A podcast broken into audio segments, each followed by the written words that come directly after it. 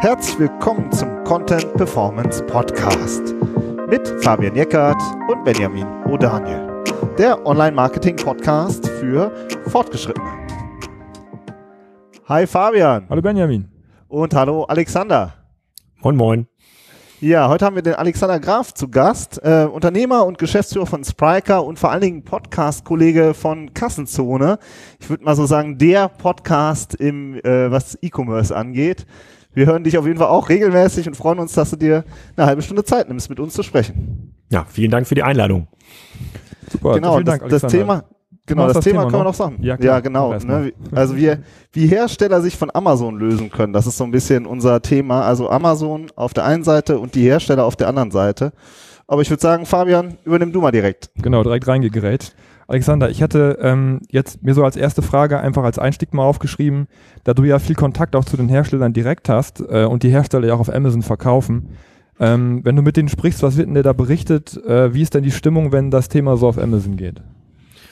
Also es gibt ja verschiedenste Arten von Herstellern. Ihr meint wahrscheinlich die klassischen Markenhersteller. Äh, und ähm, die Stimmung hat sich so ein bisschen verändert. In den Kategorien, in den Amazon schon sehr, sehr stark ist, also Consumer Electronics zum Beispiel, Fashion und ähm, Accessories für Mobiltelefone.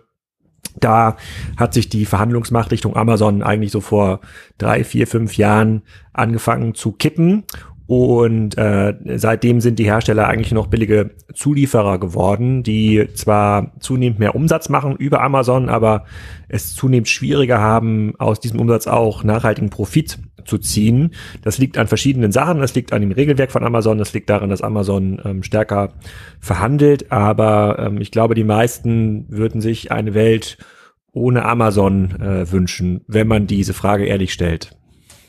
Ja, schön wär's, ne? Aber eher, wir erleben auch eher so das Gegenteil. Eher so, dass wir so mit Markenherstellern sprechen und dann sagen die, ja, äh, Amazon ist eigentlich unser größter Kunde. Also, weiß ich nicht, wir machen 20 Prozent Umsatz oder so. Und manchmal ist es so eine Mischung, ja, da fragen wir, also du sagst jetzt ähm, äh, sozusagen, das wird schon eher kritisch betrachtet. Wir erleben aber auch manchmal noch, dass noch gesagt wird, ja, das läuft eigentlich noch richtig gut. Also der Umsatz zieht richtig an. Wir sind eigentlich stolz darauf, dass wir so viel Umsatz bei Amazon machen. Was würdest du denn so einem Hersteller entgegnen? Ja, also ich, manchmal treffe ich auch noch diese Hersteller, aber das wird immer seltener. Das ist ja, das liegt ja nur dann daran, dass äh, derjenige, mit dem man dort spricht, vom Hersteller meistens ähm, hat der ein klares Umsatzziel. Das ist der, der die Verhandlungen mit Amazon oder mit anderen Online-Händlern führen muss und äh, gegenüber seiner Geschäftsführung oder dem Vertriebsleiter ähm, eigentlich äh, reporten kann. Schau, ich habe wieder zehn Prozent, 20 Prozent Umsatzsteigerung. Bei mir läuft total gut. Äh, ich bin jetzt auch fairerweise nicht für die Marge zuständig, sondern nur für den Umsatz. Und das ist aber, wird seltener, weil äh, das sind so Sonderkategorien, bei denen Amazon vielleicht noch keinen hohen Wettbewerb auf der eigenen Plattform erzeugt hat oder ein strategisches Interesse hat, diese Hersteller an die Plattform zu binden, so wie das jetzt bei vielen B2B-Produkten der Fall ist, bei dem jedem Hersteller versprochen wird, er ist der Top 3 in dieser Kategorie, lass uns strategisch zusammenarbeiten.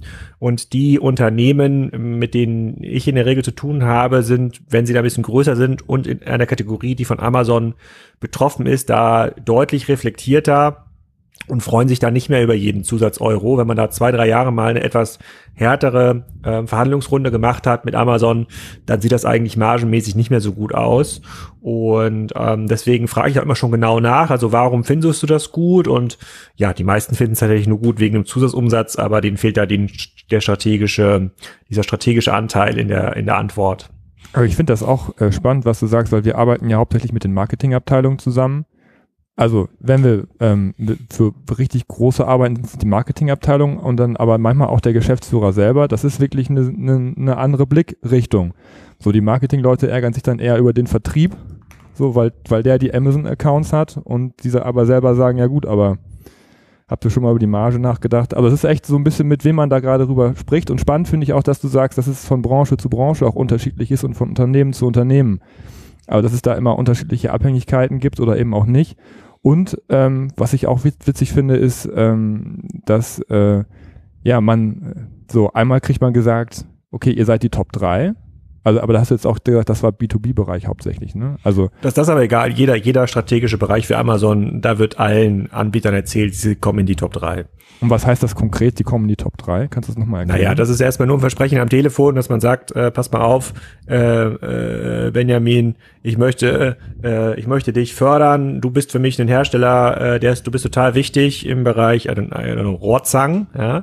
Äh, da gehörst du für mich zu den Top-Anbietern weltweit, in Deutschland sowieso, da möchte ich da gerne ein ganz, ganz exklusives Angebot machen versprecht dir irgendeinen Schabernack, den du vielleicht gar nicht einschätzen kannst. Vielleicht stehst du noch auf das Thema äh, irgendwie Premium-Seiten auf Amazon, also die Kategorieseiten, die sich auch Hersteller kaufen können. A Plus, ja, du? Oder was? Ja, ja, nicht A Plus, sondern ähm, diese, diese eigenen Shops, wo du als Hersteller dann äh, nochmal so eine, Ah so ja, eine die Sonderseite bekommst, die Mhm. halt nichts, nichts bringen, aber die sich erstmal gut anhören, wo du sagst, komm, normalerweise kostet die 50.000 Euro, Benjamin, aber ich schenke sie dir.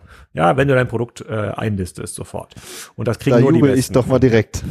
Genau. Und, äh, und da sind die meisten Hersteller auch sehr kurzsichtig. Man kann das gerade beobachten. Ihr habt ja mitbekommen, dass Amazon in Ni- Niederland startet. Ja. Und da sind natürlich viele, äh, viele Markenanbieter noch sehr ex exklusiv an Bol.com gebunden. Und diese Markenanbieter wissen eigentlich ganz genau, wie das äh, Spiel theoretisch Dilemma ausgeht, also dass sie langfristig verlieren, aber jeder Anbieter, der dort angerufen wird von dem Amazon-Vertrieb mit der Frage, hey, sag mal, möchtest du dein Produkt, das ist bei Bol.com drauf, möchtest du es nicht auch auf Amazon NL listen? Ich verspreche dir 20% mehr Umsatz.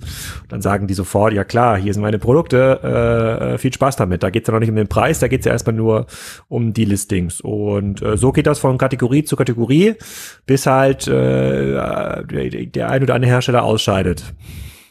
Wir haben noch das, den äh, Bowl.com ähm, Geschäftsführer, der war ja auch bei dir im Interview, fand ich auch sehr spannend. Ähm, ich würde aber jetzt noch mal kurz noch einen anderen Weg einschlagen. Ich, was mir auch so auffällt, ist, dass Amazon unglaublich viele Eigenmarken entwickelt. Also das ist ja wirklich quer, ob das jetzt die Rasierklingen sind oder der der Müsli-Riegel oder weiß ich nicht was. Also wirklich quer durch ähm, alle Kategorien. Wie ist denn dein Eindruck? Haben das die Hersteller auf dem Schirm? Ja, haben sie auf dem Schirm. Aus meiner Sicht haben sie sogar zu doll auf dem Schirm, weil das ja keine Aktivität ist, die Amazon in den nächsten 20 Jahren betreiben will. Die wollen ja nicht für, für, für, für jedes stumpfe Produkt äh, irgendwie die vertikale Lieferkette kontrollieren. Ähm, für eine Plattform wie Amazon macht es natürlich am meisten Sinn, dass alle wesentlichen Hersteller einer Kategorie auf der Plattform vertreten sind und dann gemeinsam äh, in einem Auktionsmechanismus ihr Werbegeld dort lassen. Da verdient ja Amazon am meisten und nicht damit, dass sie selber Batterien oder Kabel produzieren. Da muss man den inneren Konflikt von Amazon ein Stückchen verstehen. Das ist eine Aktivität, die aus verschiedenen Abteilungen aus Seattle heraus mal getrieben ist. Die hat jetzt gar nicht so viel zu tun mit dem Marktplatz, sondern mit dem Vendorengeschäft. Das sind andere Bereiche und die können halt auch für sich eine, eine sehr, sehr positive P&L nachweisen und sagen, guck mal, hier im Bereich I don't know, Tischdecken. Äh, da machen wir 400 Millionen Euro Umsatz und wenn wir das jetzt selber produzieren in China, da könnten wir vielleicht nochmal 50 Millionen Euro mehr Marge draus machen. Ähm, die gucken sich jetzt gar nicht die strategische Verwerfung an, die dort im Zweifel mit den Herstellern von Markentischdecken entstehen. Ich weiß nicht, ob es da welche gibt, aber ich gehe mal davon aus. Äh, Meine und Oma, äh, machen das. gemacht. Genau, machen das einfach. Ähm, aber da darf man sich nicht von Kirre machen. Also für eine Plattform wie Amazon ist das Marktplatzgeschäft viel spannender. Für dieses viel, viel wichtiger und viel, viel profitabler, wenn die Hersteller dieser Produkte das Werbegeld dort lassen und die nicht selber diese vertikale Kette kontrollieren müssen. Deswegen glaube ich da nicht dran, dass da in fünf bis zehn Jahren Amazon eine Plattform von lauter Eigenmarken geworden ist. Also die, die Warby Parkers von Amazon, das ist, glaube ich, jetzt ein, ein Thema, das sehen wir gerade in diesem Umbruch der Handelslandschaft, um auch die Händler so ein bisschen auf die Plattform zu zwingen. Aber nach vorne raus wird das, glaube ich, kein Megathema. Kannst du gerade P und L erklären? Was ist das? Das ist die Gewinn- und Verlustrechnung. Also da hat ja jeder Bereich bei Amazon, also äh, hat ja quasi ein eigenes Kosten-Umsatz-Korsett. Und angenommen, du bist jetzt der du bist jetzt der, äh, der Owner dieses Eigenmarkenbereiches, dann würde ich dir als Jeff Bezos dann sagen, okay, fair enough, hier sind deine 500 Millionen Euro äh, Input für Personal und Fabriken und was auch immer. Sag mir doch mal, was da rauskommt am Ende des Tages, wie viel Ergebnis. Äh, Achso, jetzt wenn ich jetzt derjenige bin, der diese Eigenmarken zu verantworten Genau. hat. Aber ich meine, Genau. das ist doch, das, das kann doch, aber äh, also ich, ich kann schon verstehen, dass die Hersteller da, da kirre werden, wenn, äh, also wir sehen das ja immer so ein bisschen auch aus der, auch aus der Online-Marketing-Brille. Ähm, da, da sucht jemand nach, nach meinem Produkt oder nach meiner Brand, landet bei Amazon und äh, kriegt dann aber noch fünf Eigenmarken auf eigentlich auf meiner Landingpage, die ich da ja habe, äh, Ja. an, angeboten. Das, das kann doch keinem Hersteller egal sein, dass dann auf einmal das Billigprodukt angeboten wird.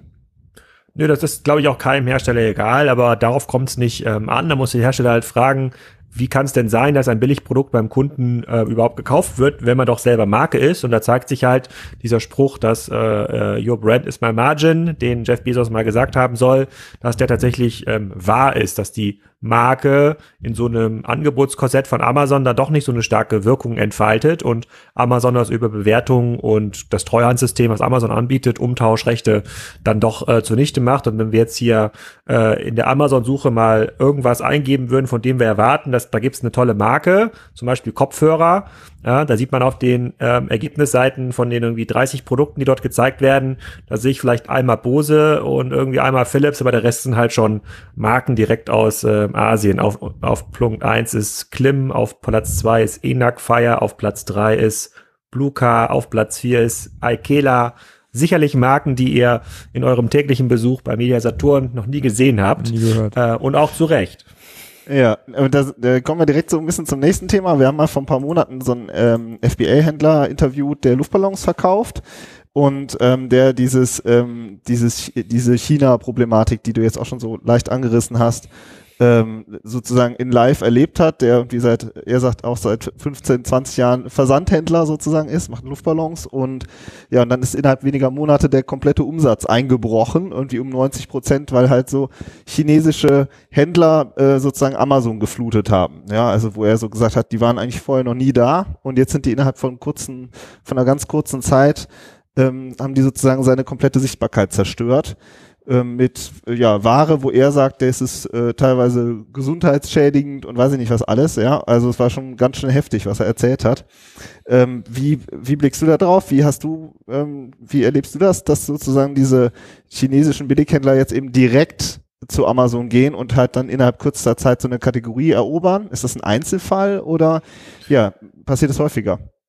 Ja, also ich glaube, man muss da ein bisschen aufpassen in der Semantik. Die ja. ähm, es sind ja quasi nicht alle Anbieter, die aus China da kommen, sind ja irgendwie jetzt Billighändler oder ja, machen stimmt. da. Produkte, die gesundheitsschädlich sind oder irgendwelche äh, irgendwelche ähm, Anwendungsvorschriften hier in Europa missachten.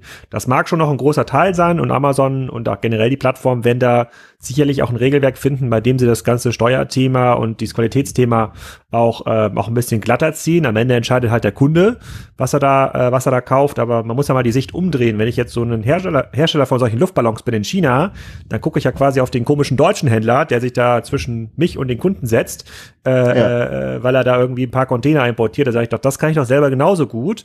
Amazon bietet mir ja diese FBA äh, äh, Ressourcen an. Ich kann ja meine Ware schon in Europa listen und direkt aus China verkaufen. Wofür brauche ich denn dann den Händler der Luftballons? Und dem Luftballonhändler, der wird wahrscheinlich ein bisschen mehr gemacht haben als Luftballons, aber äh, äh, wenn das, wenn das seine, äh, wenn das quasi seine Ausrede ist, zu sagen, naja, jetzt kommen irgendwie die Billighändler und ähm, die Plattform äh, kontrolliert da irgendwie nicht die die Qualität, ja, dann kann man ihm leider nur sagen, naja, da hättest du äh, möglicherweise dir vorher mal Gedanken drüber machen sollen und entweder eigene Produkte entwickeln, die du schützen kannst, andere Absatzkanäle äh, entwickeln, bei denen du irgendwie Zugriff auf den Kunden hast, also meinetwegen B2B-Geschäft mit äh, Hochzeitsplanern, um dort irgendwie äh, goldene Luftballons zu verkaufen. I don't know.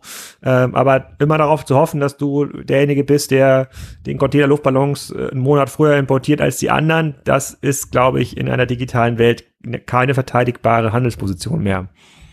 Das ist gerade die, das, was wir erleben, ne? Das ist eigentlich so das, was bisher noch gut funktioniert hat. Ich hab, wir Fabian und ich haben darüber auch noch diskutiert, habe ich auch gesagt, was ist, wenn ähm, der Händler eben in, in der chinesischen Stadt einfach auch gute Ware liefert oder sehr gute Ware liefert, dann ist er deutlich günstiger und, ähm, und wenn es rein um den Preis geht, dann wird er auf jeden Fall gewinnen. Und das eigentlich ja, also ich, äh, genau, also da muss man, also wenn ein Zwischenhändler eine Art Servicefunktion einnimmt, ja, äh, die für mich als Kunde wertvoll ist, dann ist das ja okay. Ich habe jetzt äh, gerade quasi, bevor wir gesprochen haben, habe ich bei Spiegel Online so einen Artikel gelesen über einen so einen Dreirad-Lastenwagen, den Elektrofrosch. Und das sind äh, Leute aus Berlin, die importieren über Alibaba, keine Ahnung, ein paar hundert von so kleinen Elektro-Fahrrädern. Äh, äh, also das muss man sich vorstellen wie so eine, wie so eine, äh, wie so ein äh, italienisches äh, Kaffeemoped. Äh, für, äh, und importieren das, übernehmen quasi das ganze Thema Service und, äh, und Kundensupport ja, das ist ja für mich total klar, dass ich bei denen kaufe, ja, anstatt dann selber zu Alibaba zu gehen und zu versuchen, sowas zu, äh, sowas zu importieren. Also da gibt's ja quasi, eine, also es gibt ja Handelsfunktionen, die total wertvoll, äh, total wertvoll sind, äh, aber ähm, Dinge, die ein äh, chinesischer oder vietnamesischer Händler direkt mit Amazon ausmachen kann und zunehmend ja dann auch mit Alibaba oder Wish, wenn die entsprechende Infrastruktur in Europa, Europa bereitstellen, da darf man sich nichts äh, vormachen. Also das ist quasi dies, das reine Kistenschieben komplett überflüssig geworden. Und aber nochmal noch auf Wish zu sprechen, da findest du dann auch Elektronik, aber die kostet dann nicht äh, 200 Euro, sondern 20 Euro. Also, ne, also da, ich glaube, da gibt's auch eine ganz große Preisspanne, die es noch runtergehen kann, wenn sozusagen ähm, die sozusagen es aus China direkt kommt oder nicht. Genau, ja, wobei das ja der gefühlte Preis, ja, also ich glaube, dieses 20 Euro Produkt bei Wish, das kriegst du halt für 23 Euro bei eBay, also das gleiche. äh, ähm, äh, da, da sieht, da hat, da gibt's nur keinen Streichpreis von 200 Euro. Ähm, aber auch da muss man sagen, das ist ja auch eine Diskussion, wenn du dir den äh, Bull.com Podcast angehört hast, haben wir das ja auch diskutiert. Naja, wenn du als Plattform sagst, du möchtest Qualitätsgateway ähm, sein, du möchtest als Otto oder Bull.com, möchtest du nicht solche Produkte zulassen, die eigentlich schlecht sind, wo du sagst, ja, dieser Akkubohrer, der fällt eigentlich nach dreimal äh, Bohren auseinander, dann schränkst du damit dein Angebot massiv ein, hast du statt irgendwie 500 Millionen Produkten wie Amazon nur eine Million und das ist natürlich, das müssen wir selber bei unserem eigenen Kaufverhalten ja auch berücksichtigen. Das macht's halt äh, nicht so cool und ich möchte lieber eine Ergebnisseite haben wie bei Amazon, wo ich halt 50 Kopfhörer habe, davon sind vielleicht 30 beschissen, aber ich kann ja auswählen, welchen ich kaufe und welcher Bewertung ich auch traue. Und vielleicht muss ich mich auch Kunde, als Kunde da auch entsprechend bilden und mir darüber auch Gedanken machen. Wenn ich jetzt den Blue Car Kopfhörer kaufe, der direkt aus Asien kommt, steckt da möglicherweise ein bisschen weniger Gehalt und äh, Sozialleistungen dahinter, als würde ich den Bose Kopfhörer kaufen. Aber also ich muss mich muss halt selber drum kümmern. Wenn ich da mal einhaken darf, da muss ich dir ein bisschen widersprechen. Also ich finde das Amazon-Suchergebnis mittlerweile extrem grausam in vielen Kategorien und ich kann es überhaupt nicht bewerten, wie die Qualität da ist. Das stimmt. Und das Feedback das von dem Luftballonhändler ist auch tatsächlich, der hat ein Beispiel von einer Luftballon-Aufpumpmaschine. Das ist, glaube ich, auch eher so für die Luftballon-Profis.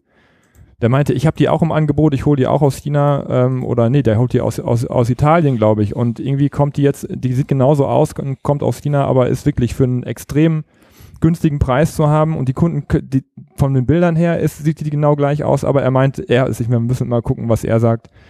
Ähm, die Qualität ist einfach extrem schlecht und das Ding geht sofort kaputt.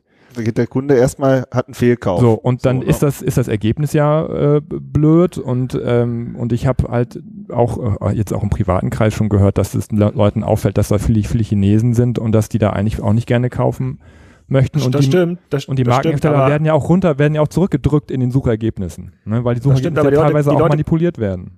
Aber du kaufst ja trotzdem noch da, das ist ja das Problem. Und ich bin ja der Erste, der sagt, so, da hat Amazon noch ein Riesenthema, weil sie die Qualität nicht mehr im Griff haben. Aber wenn man sich die Umsatzzahlen anguckt, und das Argument ist nun mal schwer zu widerlegen, dann ist ja das Handeln der Person ja doch ein anderes. Und bei Wish ist ja auch jedes zweite Produkt total beschissen. Oder wahrscheinlich ist jedes Produkt richtig schlecht. Gehe ich mal von aus. Die drei, vier Sachen, die ich mir bestellt habe, waren allerdings in Ordnung. Ähm, hm. Und trotz, und das, die zeigen sich ja in den Umsatzzahlen am Ende des Tages. Ja, die Übersicht ist schlecht. Ja, der Produktkatalog ist schlecht gepflegt. Ich würde ja auch gerne einen Filter, wo drin steht, nur Produkte aus nachhaltiger Produktion und äh, mit Steuergarantie. Ja, würde ich ja filtern. Ich wäre sogar bereit, die 10% Aufpreis zu zahlen, die es äh, kostet. Aber das kriegt Amazon gar nicht hin. Das ermöglicht natürlich auch den Einstieg anderer Händler, die das vielleicht ein bisschen, äh, ein bisschen ernster nehmen. Aber man muss auch ganz klar sagen, bei der Anzahl, bei diesem Katalog ist es einfach extrem schwierig, solche, ähm, solche Dinge aufzubauen. Ich würde gerne noch mal ein Beispiel reinwerfen, um das noch mal ein bisschen weiter zu drehen. Ähm, und zwar ist das äh, das Beispiel von Ravensburger. Es gibt, die haben ja Kinderspiele ohne Ende und da haben wir uns kürzlich das Spiel Schnapptubi wollte ich mir kaufen. Dann gehe ich mhm. auf den Ravensburger Online-Shop und dann steht da 49,99 Euro in, also wir haben keine Kontakte zu Ravensburger, wir hoffen du jetzt auch nicht, ja, keine Ahnung.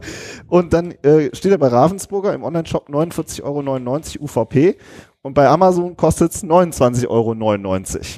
Ja, also ja. dann, wenn man jetzt keine Ahnung von E-Commerce hat, ein, dann geht man auf die Ravensburger Seite und danach zu Amazon, da fühlt man sich doch doch einfach über den Tisch gezogen. Da sagt man natürlich, kaufe ich das bei Amazon und im Leben nicht im Online-Shop von dem Hersteller. Ja. Was würdest du denn jetzt so einem Ravensburger raten? Ja, also die Gespräche in diesem Fall tatsächlich noch nicht mit Ravensburger gab es ja schon relativ oft. Ähm, Ravensburg in diesen Kernspielkategorien ist da aufgeschmissen. Also die können ja das, die können die Preise äh, äh, nicht mehr kontrollieren, auch wenn das vom Kartellrecht gar nicht gewollt ist. Aber das hat man ja früher gemacht mit einer klassischen, mit einem klassischen Distributionsmanagement. Da gab es dann lokale Preise, regionale Preise. Das ging alles, weil man noch keine Preistransparenz hatte. Ähm, wenn man seine Produkte über verschiedene Händler und Handelsstufen distribuiert, in diesem Fall auch über den Großhandel, verliert man komplett die Kontrolle über den Preis. Und Amazon ist ja nicht der Händler, der den Preis drückt, sondern Amazon folgt ja nur dem günstigsten Händler. Das heißt, wenn irgendein Anbieter ein Produkt dort online stellt für 29 Euro, in diesem Fall halt Schnapptubi oder für 30 Euro, dann sagt Amazon sich, naja, dann mache ich jetzt auch für 30 Euro, weil offensichtlich gibt's ja da einen Business Case. Und ähm, Ravensburger kann nichts machen, solange sie natürlich noch einen großen Teil ihrer Produkte stationär vertreiben und als Hersteller auch in dem UVP gebunden sind. Das können eigentlich nur neuere Hersteller oder neue Marken, die könnte auch einem Ravensburger gehören, lösen, die ein exklusives Vertriebssystem haben. Das heißt, nur selbst vertreiben auf der eigenen Webseite und dann können sie auch über den Amazon Marketplace zum Beispiel vertreiben. Und dann kann natürlich niemand äh, dann kann natürlich niemand ähm, kommen und den Preis drücken. Und in diesem Fall hätte auch Amazon nie ein Interesse, den Preis zu drücken, weil die wollen ja auch Marge äh, verdienen. Ravensburg in diesem Fall ist halt aufgesch äh, aufgeschmissen weil sie Schnapptubi unter ihrem Label Ravensburger rausgebracht haben und nicht unter einer Eigenmarke, die sie selber kontrollieren und ihre Webseite vertreiben können, die dann wie auch immer heißt, und auf Amazon kontrollieren können. Und das ist halt so ein Vabon-Spiel, äh, bei dem man, ähm, bei dem man als Hersteller mit klassischer Distributionsmechanik eigentlich immer verliert. Man kommt, man kriegt es nicht mehr glatt gezogen. Hat bisher noch keiner geschafft. Manche, Hat noch keiner geschafft, ja. ja haben ja auch, was mir jetzt aufgefallen ist, das sehe ich auch oft bei Startups, die äh, teilweise. Webergrill vielleicht, Webergrill, aber auch nur. Webergrill ist da ein bisschen weiter davor, was das ganze Thema Kontrolle, Distribution angeht, aber. Ja, die sind aber auch so im lokalen Handel ziemlich brutal, ne, habe ich gehört. Ja, aber das ist also, arbeitet. diese Ausreißer müssen wir mal außen vor lassen, da gibt es vielleicht so zwei Prozent oder ein Prozent der Hersteller, die das schaffen und die anderen schaffen. Aber sind das, nicht auch, Vor, sind das nicht auch Vorbilder? Also können das nicht Vorbilder sein? Ja, aber ähm, und diese Vorbilder werden ja in diesen hinter verschlossenen Türen hat er auch intensiv besprochen. Wie machen die das? Was können wir das auch machen? Und dann zeigt sich in der Regel, dass das mit ähm, Gütern, äh, die zu günstig sind oder eben nicht in diesem Premiumpreissegment ähm, sind, äh, die auch über den Großhandel vertrieben werden. Das ist ja das Problem der meisten Hersteller, die vertreiben über den Großhandel und machen es quasi nicht direkt mit den Händlern aus, kriegen das nicht, äh, kriegen das nicht hin. Per se ist es strategisch schon ein Vorbild. Ähm, aber du, für mich ist Amazon auch ein Vorbild, aber deswegen kann ich ja morgen nicht Amazon gründen. Nee, also was ich, was ich eigentlich fragen wollte, als wir abgebogen sind, war, ähm, dass viele Startups auch eigene Amazon-Strategien haben. Also die, bei manchen sehe ich das, dass die, dass die eigentlich gar keine Produkte auf Amazon listen, weil die gerne, weil die halt komplett über den Shop verkaufen möchten. Das sind auch eher hochpreisige und dann manchmal so Pakete zusammenstellen, die sie dann auf Amazon listen. Also so, oder spezielle Produkte, die es nur auf Amazon gibt.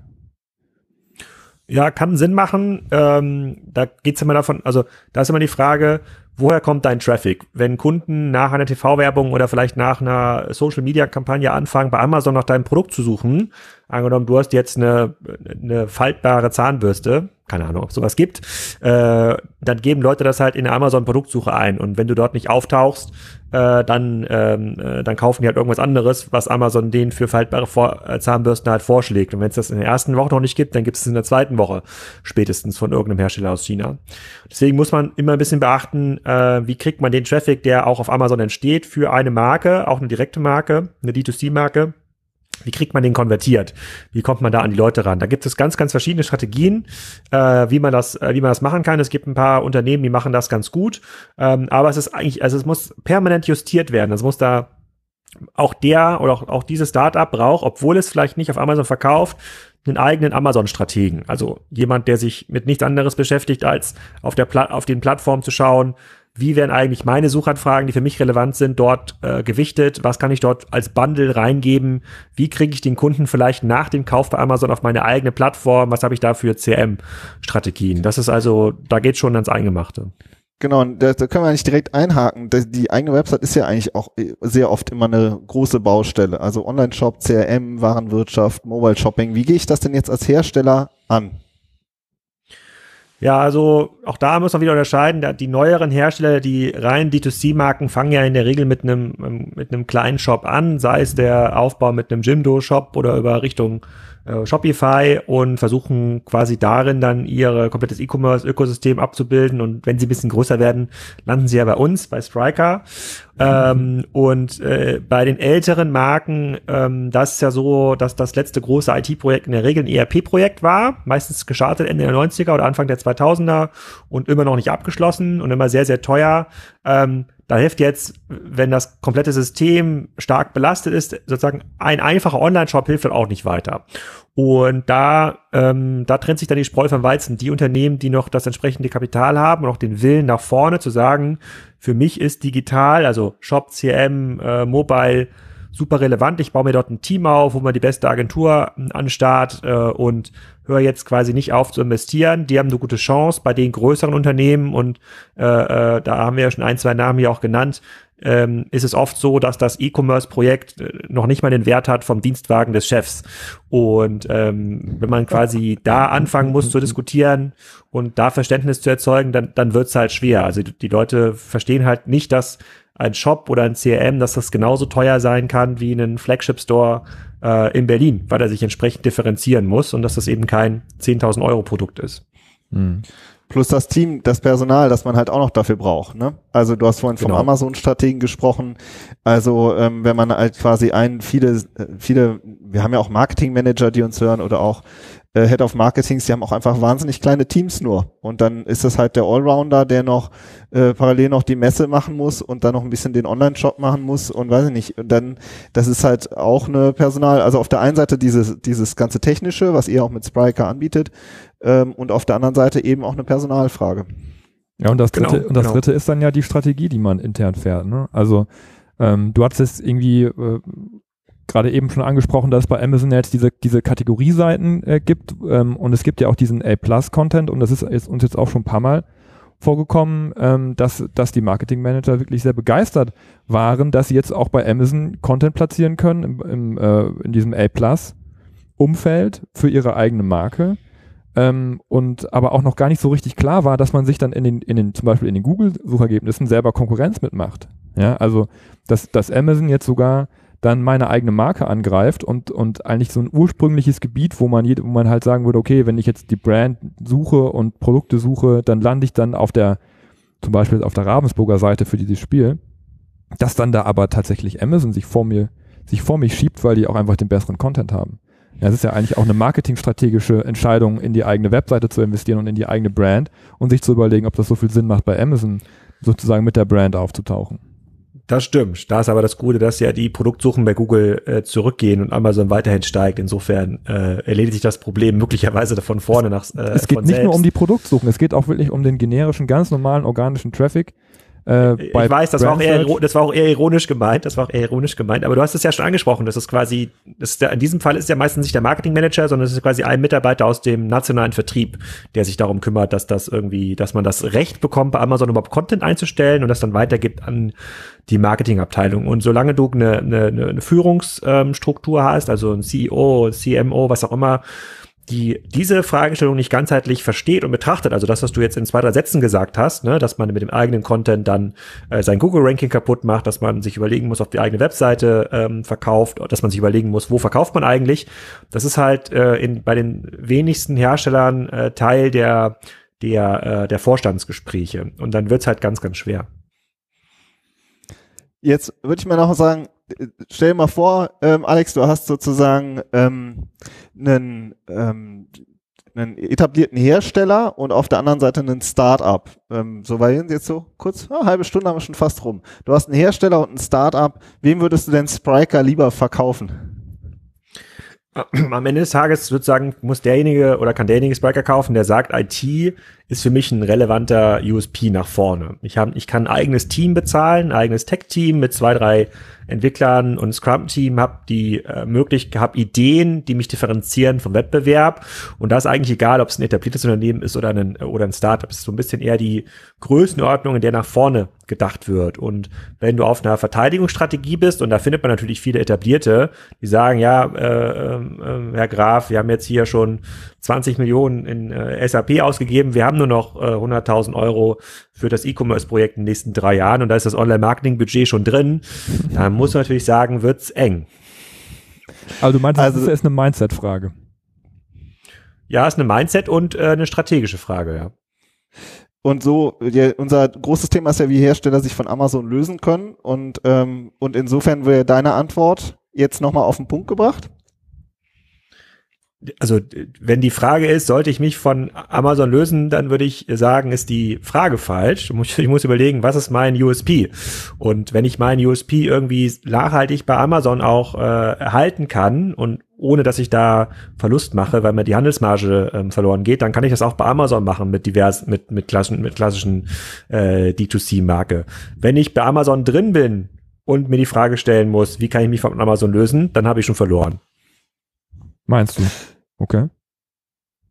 Ja, sehr spannend. Das war mal ordentlicher äh, Rundumschlag. Also ich würde sagen, Fabian, haben wir auf jeden Fall mal einen ordentlichen. Ja, also ich äh, finde, ich bin jetzt noch ein bisschen äh, stutzig, wenn ich, wenn ich schon da bin. Also ich finde, wir haben super viele unterschiedliche Strategien besprochen, wie man halt, ähm, wie man, wie man auch parallel fahren kann. Ne? Also ich finde, äh, so eins zu eins kann man das jetzt nicht sehen, aber auf jeden Fall ähm, super, super viel äh, mitgenommen und super viele Ideen finde ich auch für, ähm, für alle, die, die schon auf Amazon aktiv sind, genau. Ha, haben wir, haben wir ja noch eine Minute? Ja, klar. Ich wollte auch eine Frage stellen. Ja, wenn ihr so einen etablierten Hersteller habt, muss ja nicht Ravensburger sein. Sagen wir mal, ein Hersteller der hat 100 Millionen, macht jetzt 10 Millionen bei Amazon, ist total, äh, sozusagen total in der Falle mit der Distribution, äh, kriegt da seine Preise nicht gefangen, hat seine eigene Website nicht im Griff. Was ist denn eure Empfehlung, um sich von Amazon zu lösen?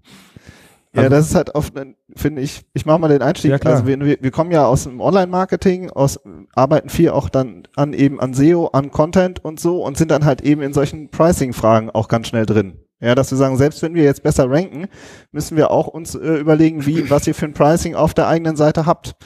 Und, ähm, und, äh, und dann sind, bist du halt ganz schnell eher in so unternehmensstrategischen Fragen drin und dann sind wir aber auch oft die, die halt diese unangenehme Frage vielleicht auch manchmal stellen. manchmal sogar als erste so, also zumindest gefühlt. Und insofern ist es auch ein Ringen. Aber äh, wir würden dann immer sagen, erstmal, erstmal musst du auch im Ranking nach vorne kommen. Erstmal brauchst du auch mehr Besucher und brauchst diese Website, die dein Asset ist und die musst du, das musst du aufbauen. Und, genau. ähm, und wenn du dann einmal die Besucher hast, dann kannst du ja vielleicht auch mal spielen ne? Und wenn du diese, wenn du jetzt nicht in irgendwelchen Regularien gefangen bist. Ja, das okay, fair ist, enough. Und wer macht das gut bisher? Wer hat das gemacht bisher? Ja, das sind, äh, das ist ja ähnlich wie bei dir auch. Man sieht halt, äh, dass es sehr wenige gibt, die es wirklich schaffen. Ja, ich finde auch immer, ähm, was du, was du auch gesagt hast, das muss, das muss irgendwie oben, oben ankommen. Das ist eigentlich die, eigentlich das, das Ziel.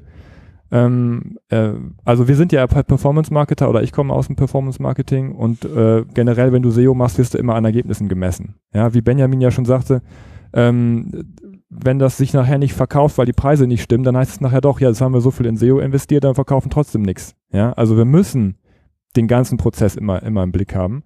Das heißt, das Ziel, digitale Assets aufzubauen, das muss irgendwann oben ankommen, ähm, sonst sonst klappt das nicht, weil sonst wirst du halt an Zahlen gemessen oder an der Performance gemessen, die nicht, die nicht stimmt.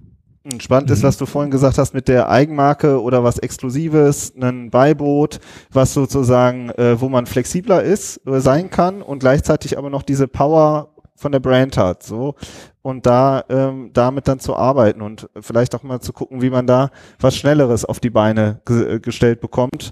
Das sind eigentlich immer so äh, Beispiele jetzt aus dem B2C, wobei wir auch B2B äh, sieht es auch nochmal finde ich ganz anders aus. Ähm, aber vielleicht machen wir das nochmal, machen wir das vielleicht nochmal in der Folge, in der nächsten Folge.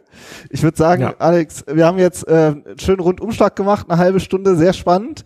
Danke dir, dass du dir die Zeit genommen hast und an unsere Hörerinnen und Hörer, wir ja, hören uns nächste Woche. Bis dann. Ciao.